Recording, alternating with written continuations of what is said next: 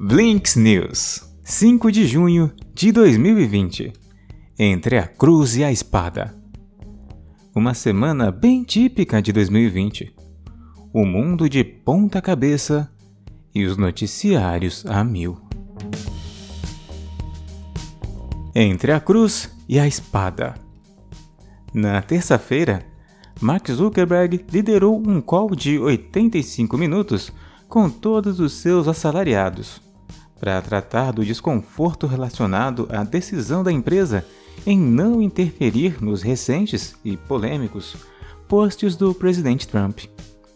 Decisão esta que provocou uma quantidade incomum de dissidência interna entre os funcionários. E na segunda-feira caiu na boca do povo, com centenas de vou xingar muito no Twitter, protestos virtuais e até mesmo demissão de muitos funcionários o poderoso chefão defendeu aquilo que chamou de uma avaliação bastante completa das postagens de Trump, dizendo que a escolha de evitar rotulá-las ou removê-las foi difícil, mas correta. De acordo com uma gravação da reunião obtida pelo The Verge, Mark disse que, embora sinta desgosto pelos posts em questão, precisou separar sua opinião pessoal da política e princípios da plataforma. Sabendo que levaria à insatisfação de pessoas dentro da empresa e críticas da mídia. Ele incentivou a defesa da liberdade de expressão e observou que o vídeo original do caso George Floyd, que motivou os protestos globais, foi postado no Facebook. Em algum nível, a disputa entre os principais executivos e os participantes da discórdia é intratável. Ou você acha que o post de Trump deveria ter caído, ou não. Mas se você presumir que haverá muito mais decisões como essa a serem tomadas antes das eleições presidenciais dos Estados Unidos, é importante entender como a empresa justifica suas decisões políticas. Zuck disse que o Facebook reexaminará as políticas sobre estados que ameaçam o uso da força e considera criar novos rótulos para o conteúdo que não viola propriamente os padrões da comunidade, mas é censurável de alguma forma. Também pretende incluir pontos de vista mais diversos na equipe de políticas da plataforma.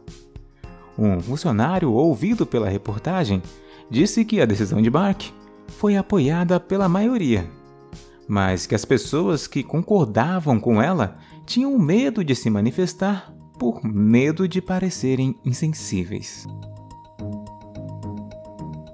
A liberdade do alcance. Ainda sobre o tema preponderante da semana, e na contramão, o Snap entrou nessa briga anunciando que deixaria de promover a conta de Trump em sua seção Discover, uma espécie de feed com sugestões de perfis da plataforma.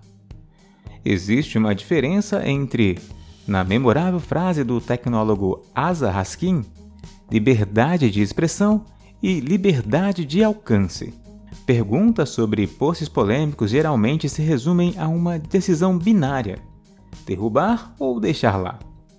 Nessa lógica, tudo realmente é uma questão de liberdade de expressão. Você pode falar na plataforma ou não. Por outro lado, a liberdade de alcance coloca um conjunto diferente de perguntas para executivos e equipe de políticas das plataformas pensarem. A questão aqui é de que maneira um produto pode ser explorado, intencional ou involuntariamente, para recrutar novos seguidores para uma pessoa ou uma ideologia. E se a empresa se sente confortável em conceder a uma conta esses privilégios. Os grupos do Facebook em que você é incentivado pela plataforma a participar é uma questão de liberdade de alcance. Qual vídeo do YouTube é recomendado para você? É uma questão de liberdade de alcance. Qual conta do Twitter te é sugerida para seguir? É uma questão de liberdade de alcance.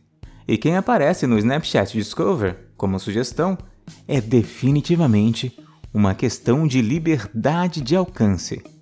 O problema é que plataformas geralmente decidem questões de liberdade de alcance de forma algorítmica, como quando o Facebook privilegia alguma coisa sobre cachorrinhos no seu feed, porque prevê que você ama cachorros e vai interagir com isso. Não existe motivo para uma rede social negar a alguém o direito de falar, mas surge uma pressão para que essas grandes empresas repensem seus mecanismos de megafone. O app da semana é a maneira mais popular de acompanhar os protestos dos Estados Unidos não tem nada a ver com Facebook ou Twitter.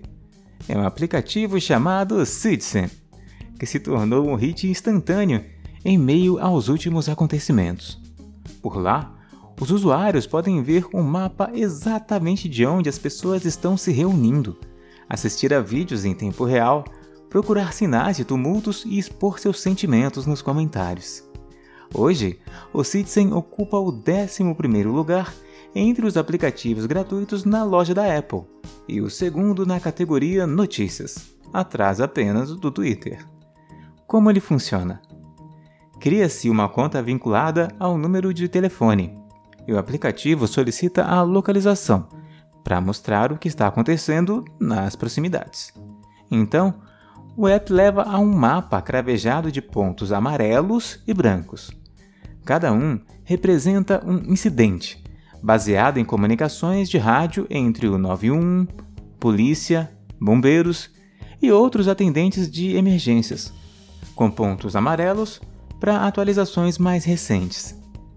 Você também pode ver emojis, rostos franzidos, mãos oradoras ou corações, surgindo para situações particularmente ativas. O que realmente separa o Citizen de outros aplicativos de scanner da polícia, além do processo de filtragem, é justamente a camada de rede social que as pessoas podem colocar seus próprios vídeos, comentários e os tais emojis a qualquer incidente é como um TikTok meets Waze para observação de crimes. E agora, mesmo quem não estiver perto de nada acontecendo, pode digitar o nome de uma cidade, código postal ou endereço e dar o zoom em todos os grupos de atividades. Na melhor das hipóteses, o Citizen pode ser estimulante. Quando você assiste a um fluxo constante de vídeos em primeira pessoa, no centro de um protesto pacífico, parece que você está presente de maneiras que o Facebook e o Twitter não conseguem replicar. Ainda assim, não é difícil concluir que o aplicativo pode facilmente se transformar em uma experiência obscura. O Google está sendo processado em 5 bilhões de dólares por induzir os usuários a pensarem que sua navegação no modo anônimo é privada. A ação protocolada na Califórnia alega que, além de coletar as preferências de compras, restaurantes e entretenimento dos usuários, a empresa também mantém relatórios sobre o que é pesquisado. A receita do Zoom cresceu 169% em relação ao ano anterior. No total, a receita foi de 328 milhões de dólares. Porém, mesmo depois de todo o escândalo pela falta de segurança do app, criptografia de ponta a ponta será apenas para as contas pagas. Parece uma tentativa de comprometimento a contribuir com autoridades, caso seja necessário. Em manifestação de respeito, várias empresas de tecnologia adiaram seus lançamentos que aconteceriam esta semana. A Sony postergou o evento do PlayStation 5 e o Google adiou seu lançamento beta do Android 11. Já o Grindr está removendo filtros de etnia de seu aplicativo. Blinks News